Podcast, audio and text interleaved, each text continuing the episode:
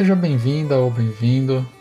Eu sou Roberto Miguel, capelão hospitalar e o seu anfitrião aqui no podcast da Irmã Morte. Nesse primeiro episódio, eu vou fazer a apresentação do podcast. Eu vou te contar sobre os meus objetivos e também a metodologia que eu vou utilizar. Nos próximos minutos, eu vou falar sobre a minha tendência e a sua tendência de negação da morte, mostrando como esse esforço que todos nós fazemos, seja de forma consciente ou inconsciente, é fortalecido por alguns elementos da nossa civilização, como a ciência, a tecnologia e a própria religião. Eu vou procurar mostrar como esse nosso esforço, por um lado, diminui a nossa capacidade de lidar com situações que escapam ao nosso controle, e por outro lado, aumenta ainda mais o nosso nível de medo e ansiedade, tornando ainda maior o nosso sofrimento. Por causa do trabalho que eu faço nos hospitais, junto a pessoas doentes e muitas vezes em processo ativo de morte, eu sou testemunha diária dessa realidade. E é desse lugar, junto a essas pessoas, que eu venho falar com você.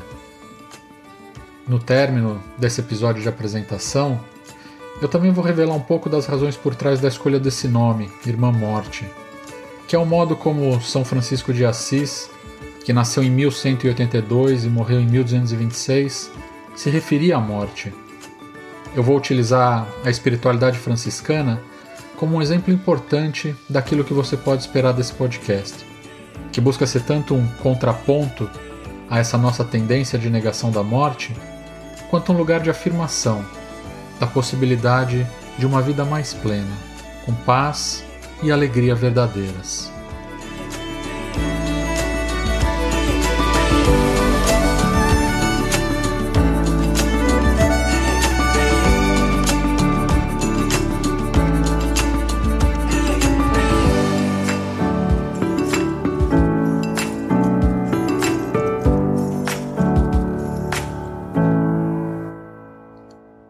Eu quero iniciar esse episódio falando brevemente sobre aquilo que eu faço.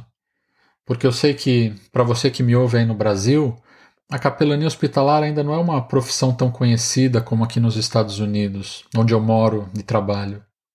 Aliás, mesmo aqui as pessoas vivem me perguntando: mas o que faz um capelão? Então vamos lá.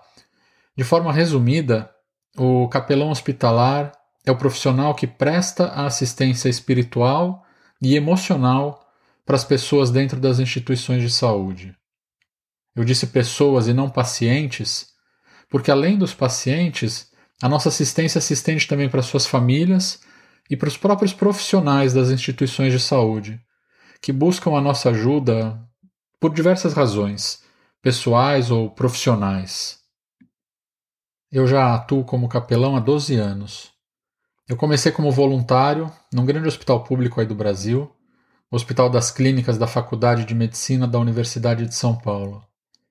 E depois de servir como voluntário ali por quase oito anos, eu vim para os Estados Unidos em 2017, na tentativa de fazer da minha vocação também a minha profissão, já que a capelania hospitalar é aqui uma profissão reconhecida e com bastante espaço no mundo da saúde. E deu certo. Logo depois de finalizar o meu processo de formação, que durou um ano inteiro, eu fui contratado para trabalhar num hospital especializado em câncer, aqui no estado da Flórida. Nesse hospital que eu trabalho até hoje, eu sou o capelão responsável pelo serviço de cuidados paliativos, que é aquela especialidade da medicina que busca aliviar a dor e melhorar a qualidade de vida de pacientes com doenças sérias, como é o caso do câncer. Essa especialidade de cuidados paliativos tem crescido bastante nos últimos 15 anos. Ela não é uma alternativa ao tratamento médico que procura curar a doença, mas um complemento que pode e deve caminhar junto com os esforços nesse sentido. Só que nem sempre eliminar a doença é possível. Às vezes ela chega num estágio avançado em que os tratamentos médicos se tornam ineficazes e até mesmo contraindicados é quando eles causam mais prejuízos do que benefícios para os pacientes. Quando isso acontece, os cuidados paliativos assumem o papel de ator principal e nós atuamos junto aos doentes e às suas famílias até o momento da morte do paciente. Ao longo dos episódios do podcast, eu vou contar casos clínicos em que tanto a natureza do meu trabalho quanto o conceito de cuidados paliativos ficarão mais claros para você. Mas como você já pode perceber, faz parte do meu cotidiano encontrar, conhecer e conversar com pessoas com dor, em sofrimento e no processo ativo de morte. Algumas vezes, eu sou testemunha da última inspiração de uma pessoa. Um evento que para mim se tornou tão especial e sagrado quanto a primeira inspiração de um bebê que acabou de nascer. Eu sei que esse é um lugar em que a maioria das pessoas não deseja estar. Por mais que a morte seja certa e inevitável, a nossa tendência é mesmo negá-la, seja de modo consciente ou inconsciente. Ernest Becker, um antropólogo americano que ganhou o Prêmio Pulitzer de Literatura em 1974 com seu livro A Negação da Morte, que está publicado aí no Brasil em português, entende que a negação da morte seja um traço constitutivo do caráter humano e da própria civilização, uma espécie de mecanismo de defesa cujo objetivo é nos proteger da ansiedade causada pela consciência da nossa finitude. E à medida em que a nossa civilização avança e se desenvolvem rapidamente a ciência e a tecnologia, aumentam ainda mais os recursos à nossa disposição para fortalecer esse mecanismo de defesa e a nossa ilusória certeza de que a realidade, a vida e até a própria morte estão sob o nosso controle. Recursos como câmeras de vigilância, cercas eletrônicas, carros blindados, celulares que controlam em tempo real a localização dos nossos filhos e até a iluminação e a temperatura das nossas casas, além, é claro, das UTIs hospitalares em que máquinas e aparelhos podem manter pessoas vivas por meses ou anos, pessoas que não sobreviveriam um dia sequer se estivessem fora dali, são alguns exemplos.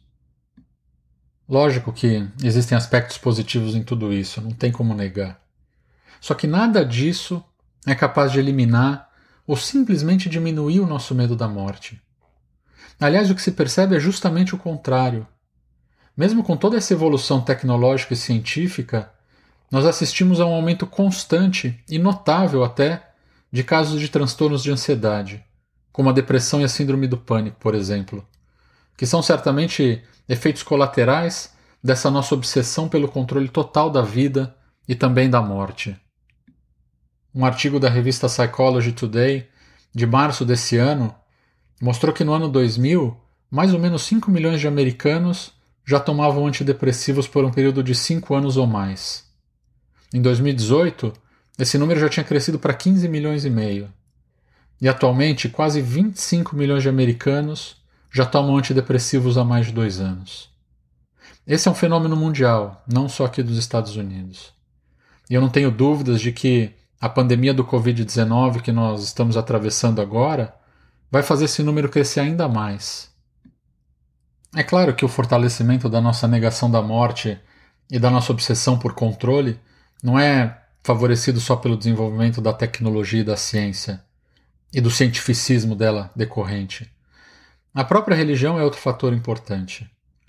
A ideia de que a fé e o cumprimento das obrigações religiosas garantirão uma vida livre de problemas e cada vez mais próspera, em outras palavras, que, que Deus também estará sob o controle e a serviço do crente que é fiel, tem tornado as pessoas ainda mais despreparadas para lidar com a morte e o sofrimento, que pode ser entendido justamente como a percepção e a sensação claras de falta de controle.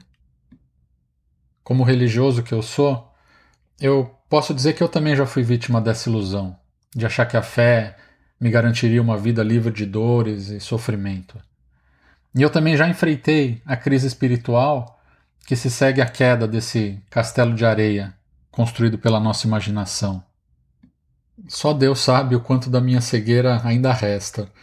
Mas o fato é que hoje, depois de experimentar uma boa dose de sofrimento na minha vida pessoal e de acompanhar uma infinidade de pessoas doentes e morrendo, eu sei que eu já consigo identificar o problema para apresentar uma alternativa que sirva de contraponto a essa ânsia por controle e a essa tendência de negação da morte. Essa alternativa não é nova. Na verdade, ela é bem antiga e está presente na espiritualidade adulta e madura das grandes tradições religiosas. Ela pode ser bem resumida pelos seguintes versos do Eclesiastes, livro que faz parte da sabedoria israelita antiga e que está incluído no Antigo Testamento das Escrituras cristãs. Abre aspas. É melhor ir a uma casa onde há luto do que ir a uma casa onde há festa. Pois onde há luto, lembramos que um dia também vamos morrer. E os vivos nunca devem esquecer disso. A tristeza é melhor do que o riso, pois a tristeza faz o rosto ficar abatido, mas torna o coração compreensivo. Quem só pensa em se divertir é tolo. Quem é sábio pensa também na morte. Fecha aspas. Eclesiastes capítulo 7, versículos 2, 3 e 4. É interessante notar que o que a nossa moderna civilização ocidental entende como sendo o problema é para as grandes tradições religiosas justamente a solução do problema. Enquanto a nossa sociedade se desenvolve em torno da negação da morte, essa espiritualidade faz da contemplação da morte um dos seus objetivos, que não é um fim em si mesmo, mas um meio para a experiência de uma vida vivida com sabedoria, que redunda em paz e alegria verdadeiras. E veja, ninguém precisa sair ao encontro desse objetivo. Ele naturalmente vai se apresentar a todos nós. Na verdade, quando nós estamos atentos ao, ao nosso entorno, nós percebemos que a realidade como um todo dá testemunho de um processo contínuo de vida, morte e renascimento, ou de ordem, desordem e reordenação, como define o religioso franciscano Richard Rohr, um dos grandes expoentes da espiritualidade cristã da atualidade.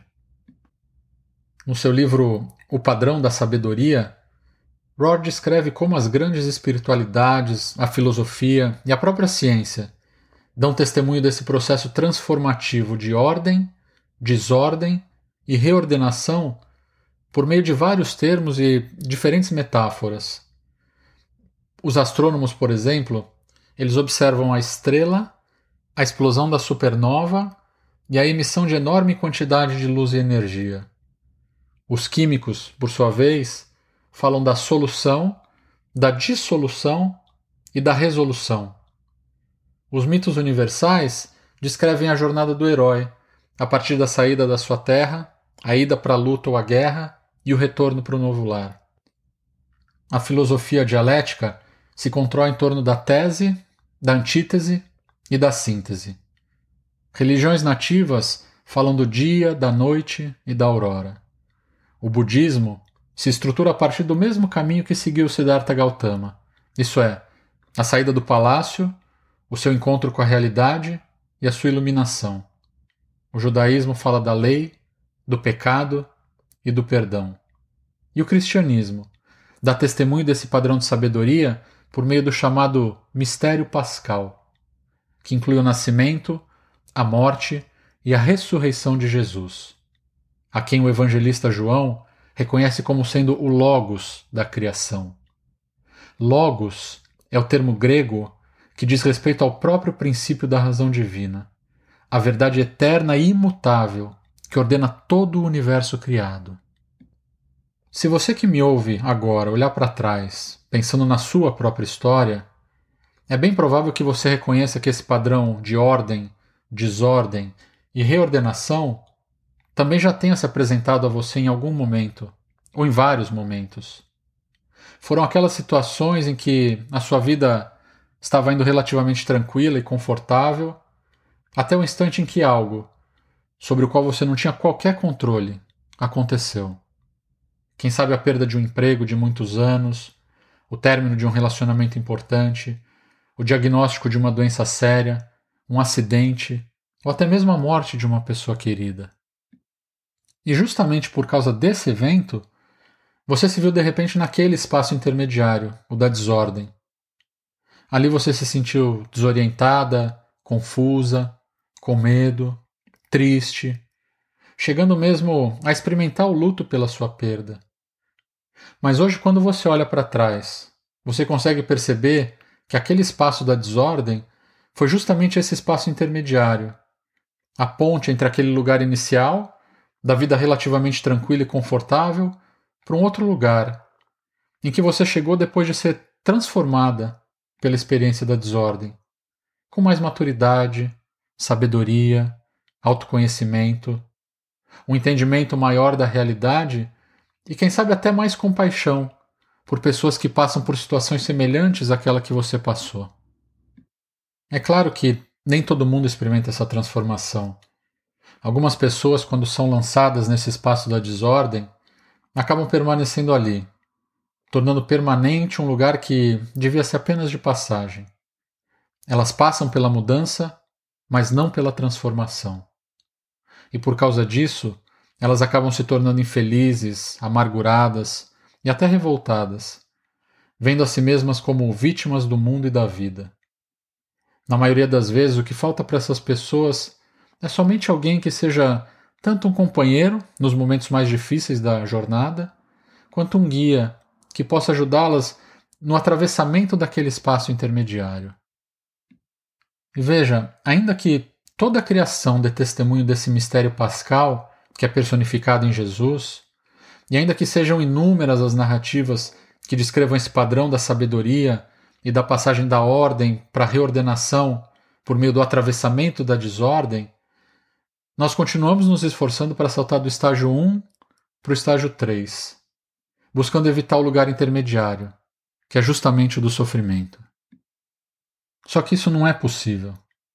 O máximo que nós vamos conseguir por meio dessas tentativas vai ser uma falsa paz, conquistada por meio de diversas distrações quem sabe oferecidas pela mídia e pela sociedade de consumo, que são os dois grandes produtores de sentido da atualidade, ou por medicamentos, ou tudo junto, que nos farão permanecer naquele primeiro estágio, na superficialidade das coisas, ou até mesmo anestesiados, mas ainda incapazes de provar a verdadeira paz que o mundo não pode dar, como disse Jesus. Aqui vale lembrar uma das frases do professor americano de literatura, o Joseph Campbell, que é autor da obra clássica O Poder do Mito. Abre aspas. A caverna que você tem medo de entrar, guarda o tesouro que você busca encontrar. Fecha aspas.